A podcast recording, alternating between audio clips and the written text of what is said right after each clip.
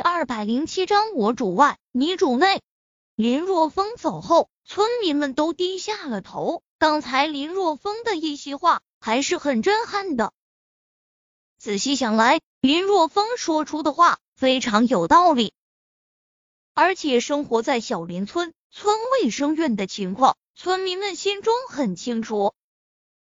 特别是昨天那些前去吊水的家庭，更是心有感触。如果昨天下雨，那他们怎么办？他们只能拿着伞站在卫生院的外面吊水。我捐。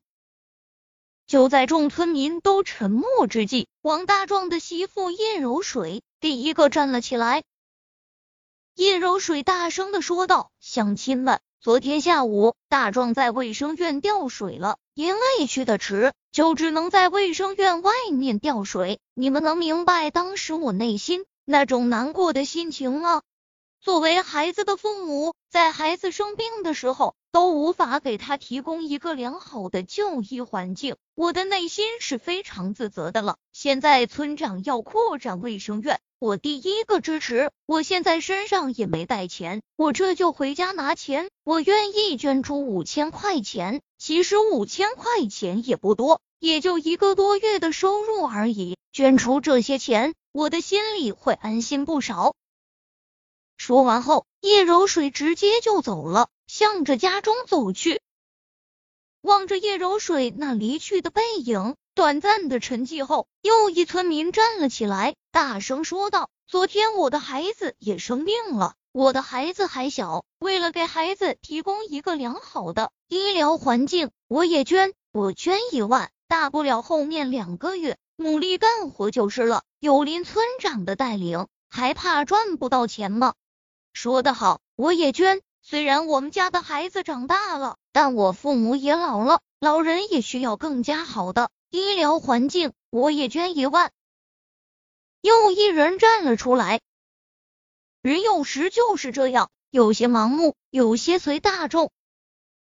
见不断的有人站出来表示。要捐钱支持卫生院的扩张建设，那些一直犹豫不决的村民，在现场气氛的渲染之下，也是一咬牙，有种豁出去了的感觉。大家都捐了，自己要是不捐的话，那真是太没面子了，以后在村子里可抬不起头啊！而且有林若风林村长的带领，赚钱会变得很容易，捐出去一万块。很快就能赚回来。在这种念头的驱使之下，一家又一家选择了捐献。林若风是离开回来了村委，但是夏子音却在呢。看着村民一个个就像是打了鸡血一样，心中非常震撼。可以说，在林若风一席话之下，村民的表现完全的超出他的预料。本来他以为整个小林村三百多户户人家能捐出几万块已经非常难得了，没想到现在的捐款已经超过了百万，而且看着情形还会更多。一直到中午时分，基本上都捐过了。夏子音从马小小手中接过记录本。刚才捐献的时候，马小小详细的记录下了每一家庭捐献的数量，而且还做了统计。看着马小小笔记本最终的统计数字，夏子音呼吸急促。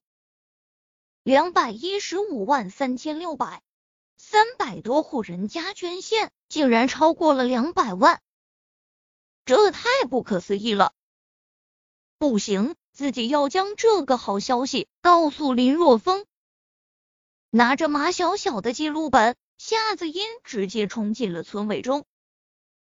若风，若风，你赶快出来！当夏子音冲进林若风的办公室时，发现他正在电脑上玩扫雷的游戏。捐献结束了吗？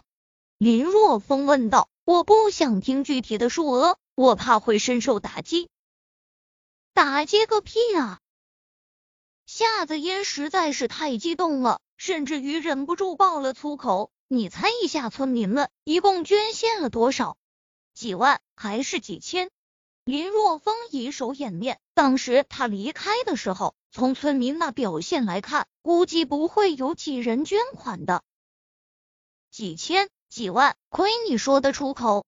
夏子音呼吸急促，激动的说道：“难道对于小林村的村民，你就这么的没有信心？我告诉你啊！”你一定要做好心理准备，你一定想不到，整个村子一共捐献了两百一十五万三千六百多少？你再说一遍。林若风直接从椅子上跳了起来，双手一把抓在了夏子音的肩膀之上，双眼圆瞪，一副见鬼的神色。快放手！你抓疼我了。夏子音被林若风。吓了一大跳，赶忙将他两只手给拍开，然后说道：“我说一共两百一十五万三千六百，现在听明白了吧？我第一次就听明白了。”林若风双眼呆滞，都不带眨一下的。我只是不敢相信这样一个逆天的数额，我也不敢相信，直到现在依然觉得身在梦中一样。夏子音。在林若风腰间的软肉上狠狠的掐了一下，问道：“疼不疼？”“疼，当然疼了。”林若风怪叫一声，跳到一边。“疼就说明这不是梦，这是真的。”夏子音笑着说道。“我去！”林若风很无语的说道，“你干嘛不掐自己，来掐我？啊，这个。”夏子音有些羞涩，有些不好意思的说道：“习惯了，习惯了，习惯了。”林若风有种泪流满面的冲动，宁自己竟然都习惯了，自己怎么这么命苦啊？好了，你就不要装了。”夏子音说道：“现在这两百多万，加上你的五百万，再加上村民们捐赠的两百多万。”足有九百多万，应该可以弄出一个非常不错的卫生院了吧？那是必须的。林若风面上出现认真的神色，说道：“说真的，村民竟然能捐献出这么多，完全出乎我的意料之外啊！既然村民这么相信我，那我怎么也不能让大家失望。我明天去县城找一个专业的建筑公司，好好的将医院给设计一下。”然后就开始动工建设。嗯，这些要出去的事情就由你负责，而村子里的事情就由我负责。夏子英想了想，说道：“对我主外，你主内。”林若风煞有其事的说道：“嗯，就是这个意思。”夏子音点了点头，不过话刚说出口，就觉得有些不对劲儿。